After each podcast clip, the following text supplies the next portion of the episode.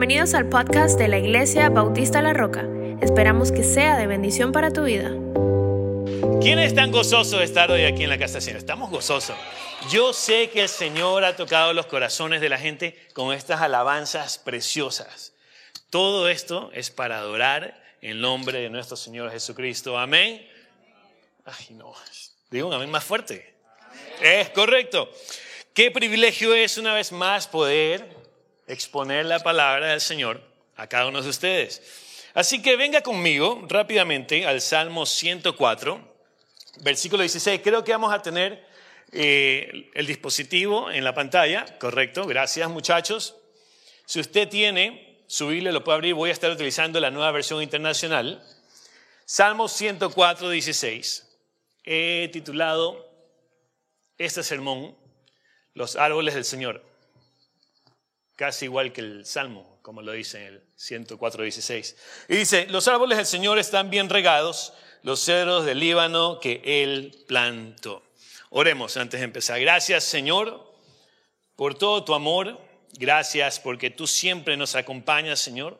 Tú caminas con nosotros, Señor, con el único propósito, Señor, de que, de que crezcamos, Señor. Padre, usa esta palabra, Señor, para edificar a tu iglesia, Señor. Usa esta palabra, Señor, para renovar corazones, Señor. Usa esta palabra, Señor, para disciplinar, Señor. Gracias, Señor, por todo lo que tú haces. En este día te exaltamos y que tu nombre sea bendecido. En nombre de Cristo Jesús. Amén. Así que, hermanos, Salmo 104, 16 es el punto de partida. Los árboles del Señor están bien regados, los cedros del Líbano que él plantó. Y cuando hablamos de los cedros del Líbano, hablamos eh, de unos árboles totalmente gigantescos, pero antes de eso, tenemos que hablar que esta región del Líbano, del Líbano está al norte eh, de Israel. Y esta región tenía una característica especial, y es que se mantenía irrigada siempre, irrigada. Es decir, el cedro se mantenía siempre fresco, siempre fuerte. Y algunos llamaban a este lugar el jardín terrenal de Dios, por el hecho de que como recibía bastante agua, esta sección estaba totalmente abundada de flora y fauna. Había cualquier cantidad de animales que venían a recoger el agua que necesitaban para seguir caminando. Así que usted puede creer que la gente mismo le llamaba a este lugar el jardín terrenal de Dios. Ahora, algunos datos sobre los cedros. Y es que el cedro podía crecer hasta 111 pies de alto. ¿Usted se imagina 111 pies de alto? Para los que no lo conocen en pie, son 34 metros de altura. Es grandísimo. Entonces, el cedro causaba esa esa emoción de, majestuosidad. Tú lo veías, la gente se asombraba, pero al mismo tiempo de dar asombro, daba miedo. Usted se ha acercado, a veces cuando iba caminando, cuando usted camina con su esposa, con su esposo, usted ve algo maravilloso, donde, wow, qué grandote ese edificio. De repente, no, mejor movámonos, no va a ser que se caiga. Ese mismo, ese mismo eh, cosquilleo que causaba ver estos árboles grandes, le causaba a la gente. Y en la antigüedad, esta madera se usaba para varias cosas. Se usaba para la construcción, para la construcción de palacios, de templos, de barcos y de mobiliarios. Y el cedro, en el Antiguo Testamento, eh, fue usado tanto para adornar el templo como para los rituales de purificación en el templo. Y hay algo muy curioso de los cedros. Y quiero que esto le ponga usted mucha atención. Y es que el, desarrollo de una persona recta o justa se le compara o se le comparaba con el crecimiento inalterable del cedro. Y hoy, hoy quiero compartir con usted tres puntos. Tres puntos los cuales nos van a ayudar a entender por qué es importante como cristianos crecer como el cedro. Pero al mismo tiempo, por qué es importante para nosotros como cristianos dar fruto. Y con esto en mente, venga conmigo a la próxima cita que va a ser el Salmo 92 y vamos a leer del verso 12 al verso 15. el cual lo voy a usar como mi bosquejo para desarrollar todo el mensaje que el Señor nos ha dado. Salmo 92 del 12 al 15 dice, como palmeras florecen los justos, como cedros del Líbano crecen, plantados en la casa del Señor, florecen en los atrios de nuestro Dios, aún en su vejez darán fruto, siempre estarán vigorosos y lozanos para proclamar el Señor es justo, Él es mi roca y en Él no hay injusticia. ¿Quién puede ser un amén? Tremenda palabra en este salmo. Y lo voy a usar como mi bosquejo. De aquí vamos a desarrollar lo que verdaderamente el Señor nos quiere decir a cada uno de nosotros. Y el punto número uno va a ser, como palmeras florecen los justos, como cedros del Líbano crecen. Y voy a usar el salmo, un salmo bien, bien conocido por cada uno de nosotros, por varios teólogos, que es el salmo número uno. Y vamos a leer del verso 1 al verso 3. Y dice, dichoso el hombre que no sigue el consejo de los malvados, ni se detiene en la senda de los pecadores, ni cultiva la amistad de los blasfemos sino que en la ley del Señor se deleita y día y noche medita en ella. Es como el árbol plantado a la orilla de un río que cuando llega su tiempo da fruto y sus hojas jamás se marchitan, todo cuanto hace prospera. El verso 1 de este salmo nos dice tres cosas a cada uno de nosotros. Así que la primera cosa que nos dice este salmo número uno es que la persona que crece es aquella que no anda con gente malvada. Es decir, con gente mala o con gente perversa. ¿Y por qué? Sencillamente porque este, este tipo de persona, cuando usted camina con una persona de estas, al fin y al cabo usted va terminando siendo igual que ellos. En el mundo secular hay un dicho que todo el mundo lo conoce. Mi abuela lo decía a cada rato. No sé por qué lo decía tanto. Pero ella decía, dime con quién andas. Ah, usted también lo conoce. El Salmo nos está dando un consejo verdaderamente sabio para cada uno de nosotros, para que podamos vivir, para que podamos crecer, para que podamos verdaderamente estar junto a Dios. En otras palabras, la persona que se aparta o se separa verdaderamente de estas personas es dichosa, es feliz y es bienaventurada. La palabra nos dice que estamos en este mundo, pero que no somos de este mundo. Es algo así como el bote podrá estar en el agua, pero el agua no va a estar dentro del bote. La segunda cosa que me dice este salmo, este, este verso 1, es que el árbol que crece o la persona que crece es aquel o aquella que no anda en el camino de los pecadores, que no anda o que no se detiene. Esta palabra detiene en el, en el original quería decir o quiere decir estatua o monumento. Hmm, bien interesante esa palabrita. Y es que la persona que es dichosa es aquella que, que, rompe los esquemas, es decir, que no se queda plantada con estos pecadores, es la que verdaderamente rompe el status quo y no le importa lo que la gente va a pensar de él o de ella. Esta persona se sale, se mueve y no se queda estancada con los pecadores. ¿A quién le gusta estar estancado en un lugar donde nada es bueno? a nadie. Es lo que verdaderamente nos está diciendo este salmo. Y es que hay una, en el versículo 1, la primera frase y la segunda frase van cogidas de la mano y las podemos verdaderamente resumir con esto. El que anda con pecadores se vuelve pecador. El que anda con chismosos se vuelve chismoso. El que anda con gente curiosa se vuelve curioso. El que anda, ¿con quién más? El que anda con habladores se vuelve hablador. Y el que anda con sabios es aburrido. Es lo que nos dice el mundo. Si somos sabios, somos aburridos. La tercera cosa que me dice este versículo 1, el árbol que crece o la persona que crece es aquel o aquella que no anda con aquellos que ofenden a Dios o con aquellos que usan el nombre de Dios en vano. Hay otra versión, que es la versión La Reina Valera, que dice, ni en silla de escarnecedores se ha sentado. Es decir, viene siendo totalmente lo mismo que los blasfemos. Viene siendo aquellos que se burlan, que ofenden, que insultan y que ridiculizan la palabra de Dios. Por eso, mis hermanos, es importante ser selectivos con las personas que usted se junta. No me malinterprete esta parte, porque es importante que lo aprendamos.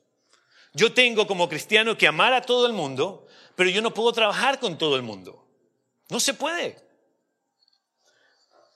Porque una persona que ofende a Dios, una persona que ofende a Dios, que insulta a Dios, no tiene nada que ofrecerle a usted. No puede. Por ende, usted tiene que ser selectivo con las personas con las que se junta. ¿Cómo es su círculo de amigos? ¿Hay más cristianos o hay más gente secular? Eso solamente lo sabe usted. Ojo con esta parte, que es sumamente importante y es verdaderamente algo en que nosotros como cristianos tenemos que echar un énfasis. Ahora, el verso 2 de este Salmo 1 me dice, sino que en la ley del Señor se deleita y día y noche medita en ella. Me dice que el árbol que crece es aquel o es aquella que le gusta, es aquel que disfruta leer y meditar o reflexionar día y noche en la palabra de Dios. Interesantísimo. En otras palabras, esta persona que crece es constante. Ojo, es aquí una vez más donde nosotros como cristianos fallamos. Fallamos una y otra vez. Es aquí donde el crecimiento de cada uno de nosotros se estanca.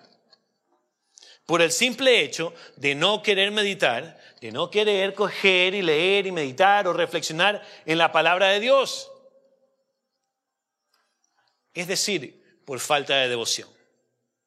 Tenemos falta de devoción, por eso no crecemos como un cedro. Vivimos estancado en el pequeño conocimiento. Creemos que verdaderamente con lo básico que conocemos de la palabra de Dios nos sirve. Y no es así. Tenemos que seguir conociendo a nuestro Señor. Tenemos que seguir creciendo para luego florecer, para luego dar fruto. Y dicen que dejamos de crecer cuando dejamos de aprender. Y eso es algo que nosotros tenemos, una vez más, que ponerle énfasis. Y déjeme hacerle tres preguntas. ¿No está cansado de no crecer? ¿O hace cuánto tiempo estás estancado en el mismo lugar?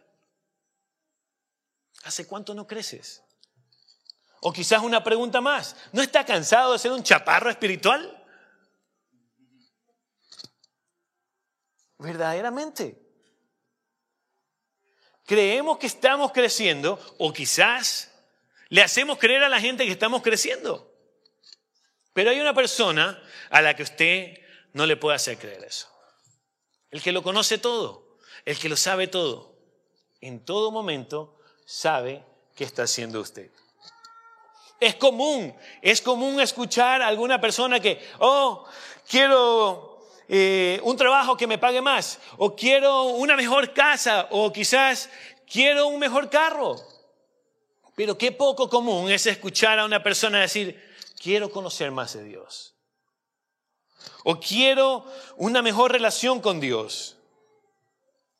O quiero crecer espiritualmente. Qué poco común es escuchar eso. Yo entendí este consejo de este salmo. Que aprenda a reflexionar en la palabra de Dios y que por sobre todo seamos constantes.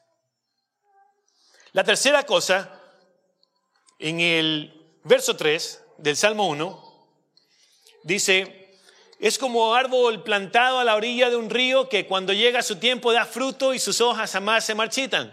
Todo cuanto hace prospera. El árbol o la persona que crece y da fruto es aquel o aquella que está plantada a la orilla de la palabra de Dios. El crecimiento, al fin y al cabo, va a dar su recompensa. ¿Y cuál es la recompensa? Nos dice que va a dar fruto. Es decir, cuando la persona pasa tiempo en la palabra de Dios, va a haber resultado. Uno de esos es que usted va a comenzar a crecer. Lo próximo que va a pasar es que usted va a comenzar a florecer. Y lo otro que va a pasar es que usted va a comenzar a dar fruto y este fruto va a brotar y a brotar y a brotar. No solo va a ser abundante, sino que va a ser constante va a ser constante. Usted como cristiano, plantado a la orilla de la palabra de Dios, tiene que dar fruto constante, una y otra vez, no solamente en enero o en junio, sino todos los meses. Ahora, nos parece tiempo perdido pasar en la palabra de Dios.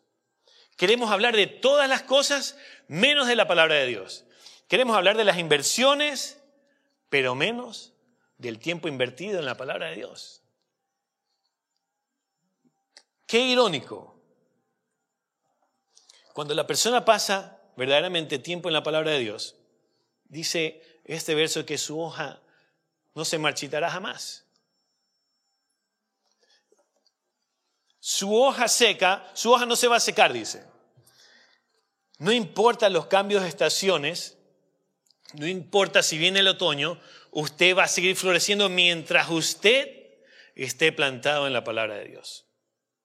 Si no va a llegar el otoño y usted se va a secar. Los cedros, verdaderamente la hoja del cedro se iba renovando todo el año, no se secaba, no se marchitaba, sino que constantemente iba siendo renovada todo el año internamente. Y así como tú y yo tenemos que ser renovados internamente, la única forma de ser renovado internamente es cuando verdaderamente le ponemos énfasis y ganas a la palabra de Dios. Pero el problema más grande del cristiano, este es el problema más grande del cristiano, es que quiere estar motivado para leer la palabra de Dios. Quiere sentirse motivado para verdaderamente cogerla y sentarse y reflexionar en la palabra de Dios cuando lo que necesita usted no es motivación. Lo que necesita usted y lo que necesito yo es disciplina. Hay un, un hueco grandísimo entre motivación y disciplina. Mire, al final de año, todo el mundo hace esto, ¿cómo se llaman los? resolution list. ¿Cómo es?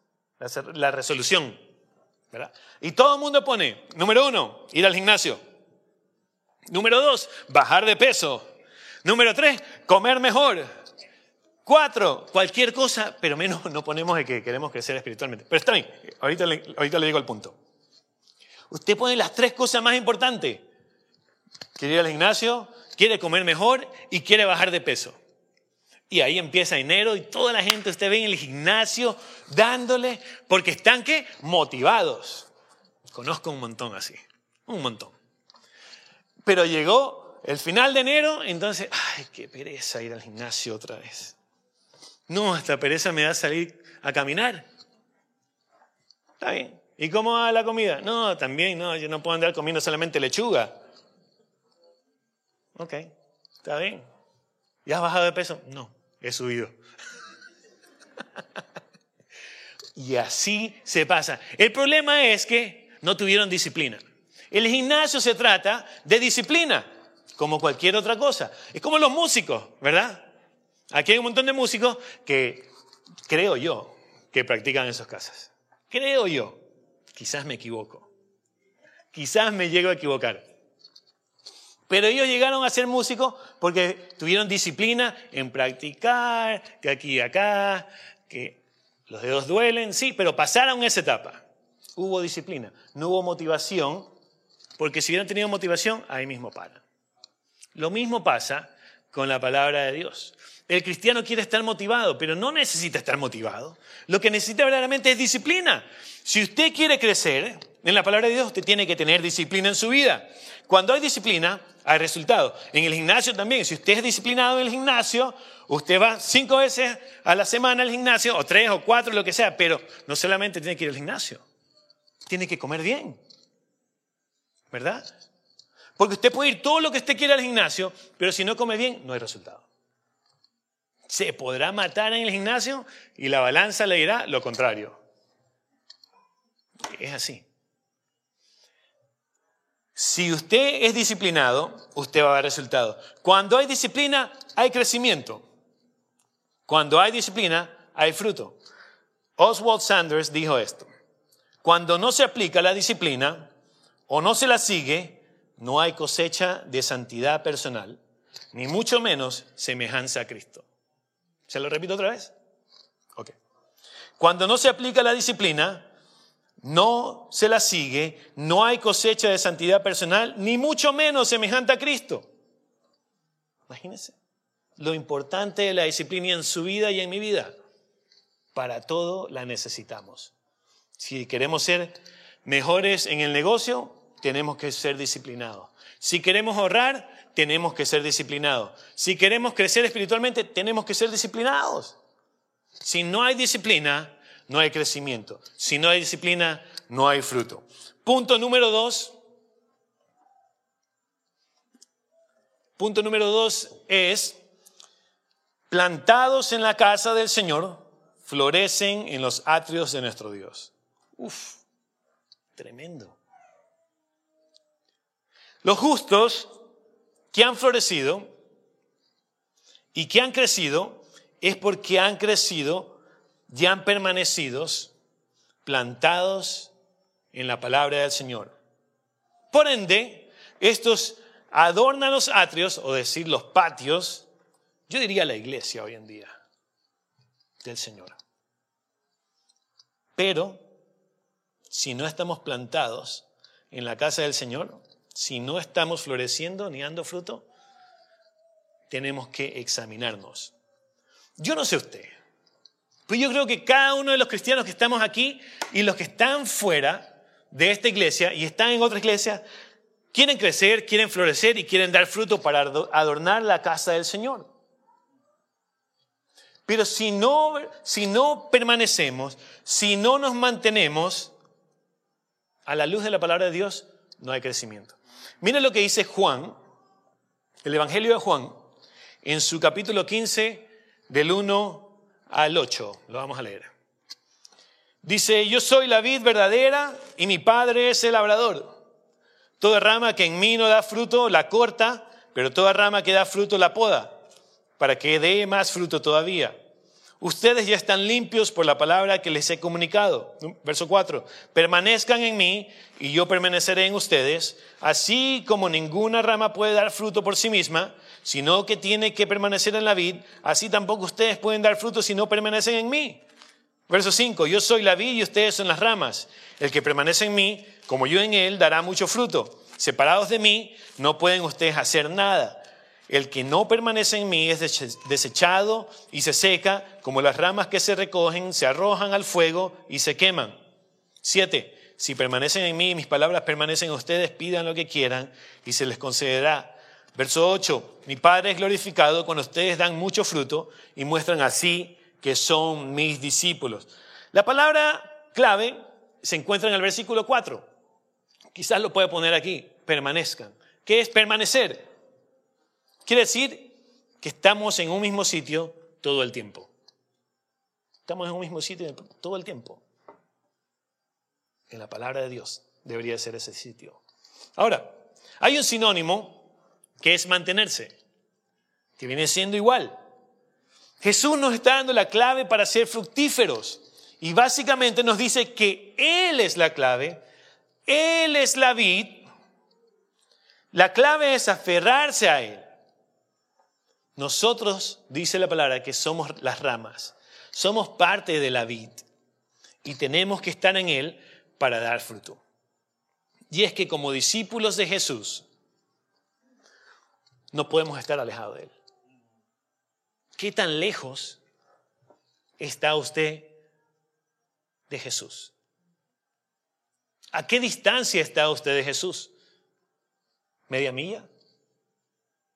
¿25 pies? ¿100 millas? Solamente usted lo sabe, qué tan lejos de Jesús usted está.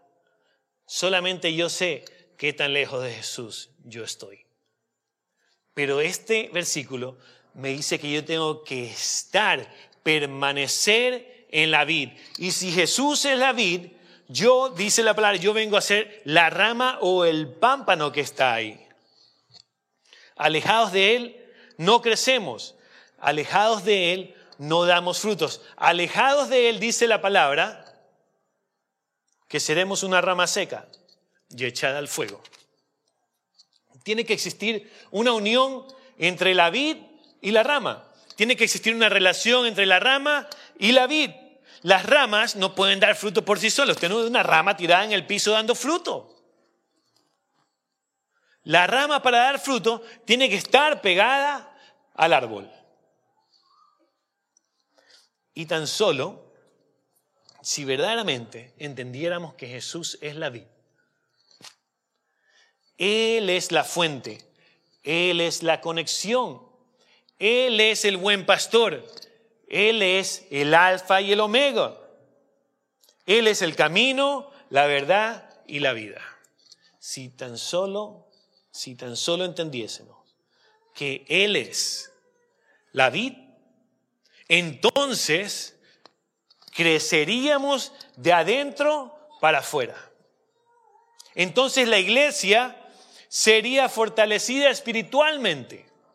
Entonces la iglesia daría fruto constante. Solamente si entendiéramos que Él es la vid. Pero no, algunos hacen de su vid la cuenta del banco. Algunos hacen su vid su trabajo. Algunos hacen su vid, quizás su profesión. Cuando verdaderamente la vid es Cristo Jesús. Y separados de Él no podemos dar fruto. Tu vid se llama Cristo Jesús una vez más. Él es la vid verdadera, me dice el versículo 1 de Juan 15. Y el Padre es el labrador. Y el verso dice, toda rama que en mí no da fruto, ¿qué? La corta. Pero toda rama que da fruto, la poda para que dé más fruto todavía. Ahora, aquí hay una enseñanza tremenda, muy, muy grande. Y para entender bien este versículo 1 y el versículo 2, tuve que leer bastante acerca de la viticultura.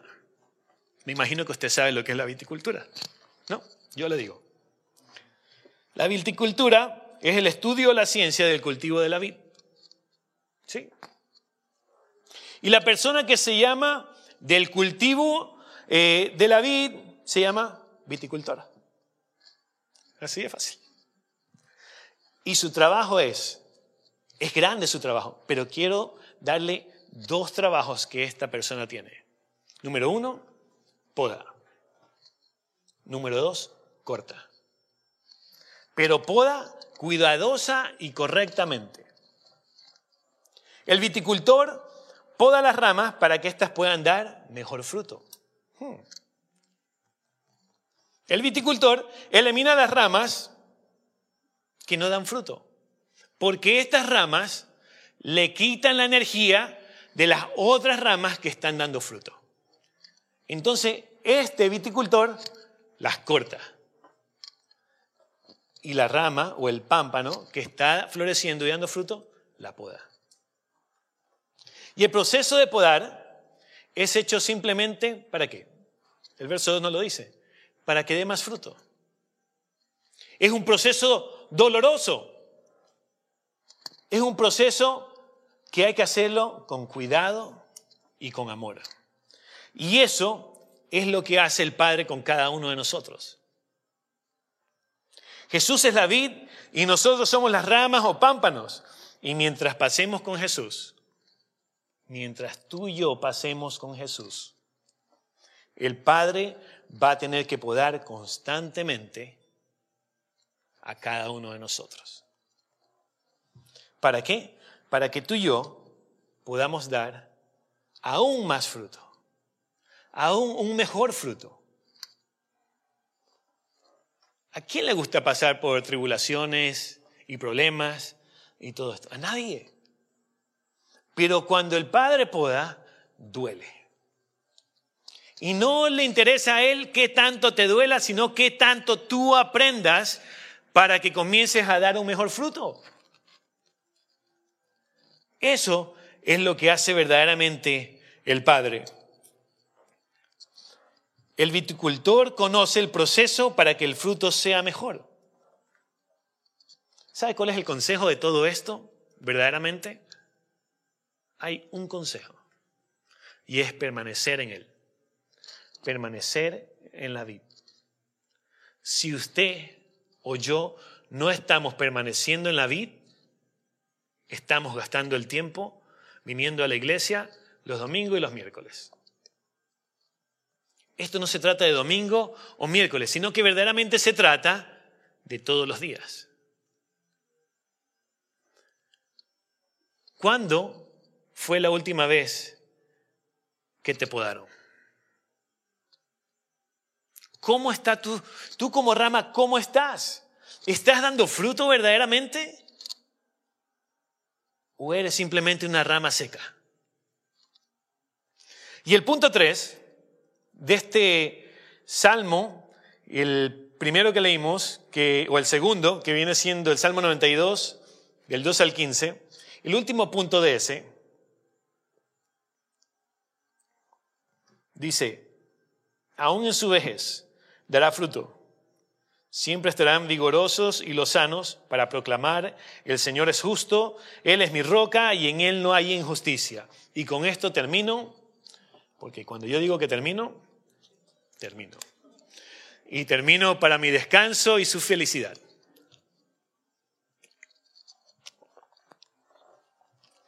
En la viticultura, fíjese lo que dice, aún en su vejez darán fruto siempre estarán vigorosos y lozanos.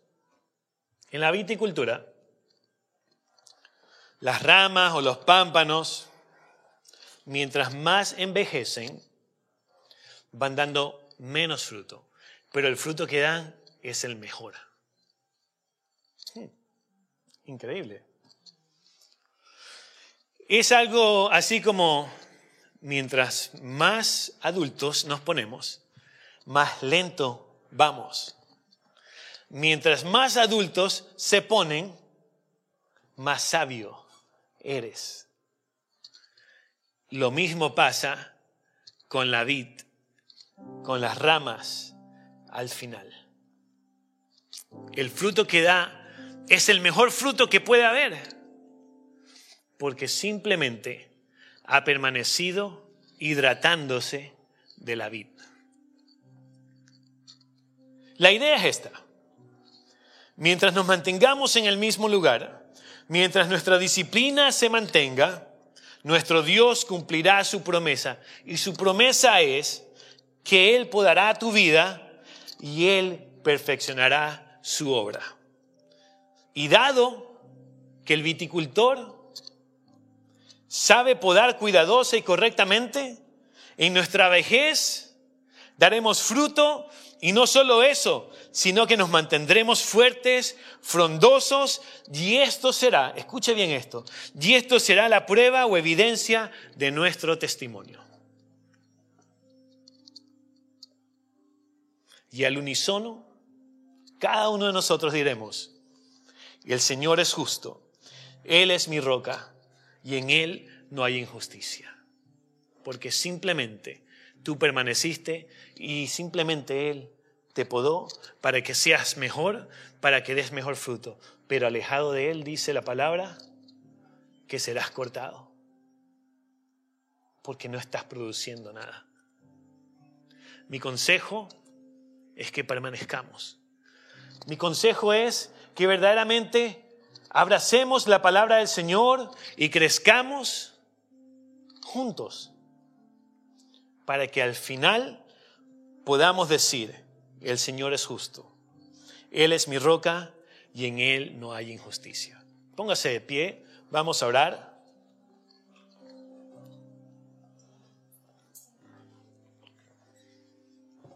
Padre, gracias por esa tu palabra, Señor. Tu palabra, Señor Padre, que nos confronta. Tu palabra, Señor Padre, que quiere limpiarnos, Señor. Tu palabra que simplemente nos quiere hacer mejor, Dios. Porque, Señor, tú moriste por cada uno de nosotros. Ahora, Señor, déjanos dar, Señor, el mejor fruto. Ayúdanos a permanecer, Señor, cerca de ti, cerca de tu palabra, Señor. Solamente, Señor, para que tú podes nuestra vida. Para que podamos dar mejor fruto, Señor, para alabarte mejor, para bendecirte mejor, para exaltarte mejor, Señor. Que nuestra vida llegue a ser un testimonio vivo, Señor, de tu amor, de tu presencia, Señor. Bendice esta iglesia, Señor. Bendice a cada uno de mis hermanos que se encuentran aquí presentes, pues tú conoces, Señor, lo más profundo de sus corazones, Dios. Pues tú conoces dónde ellos están, Señor. Tú conoces si están dando frutos o si el fruto ha cesado, Señor. Aviva sus corazones, Señor. Señor, gracias por este día. Gracias porque tú sigues siendo fiel. Déjanos, Señor, poner en práctica esta palabra que tú has dado, Señor. Te bendecimos y te amamos, Señor. En el nombre de Cristo Jesús. Amén.